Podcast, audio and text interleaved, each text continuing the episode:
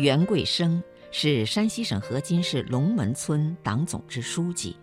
一九九六年，他刚刚上任，就认准发展集体经济，带领村民走共同富裕的路子。经过二十年的努力，龙门村集体企业形成了煤焦化、精细炭黑、发电建材、铁路发运、房地产、旅游七大支柱产业。难能可贵的是，在经济发展过程中，龙门村始终把环保放在第一位。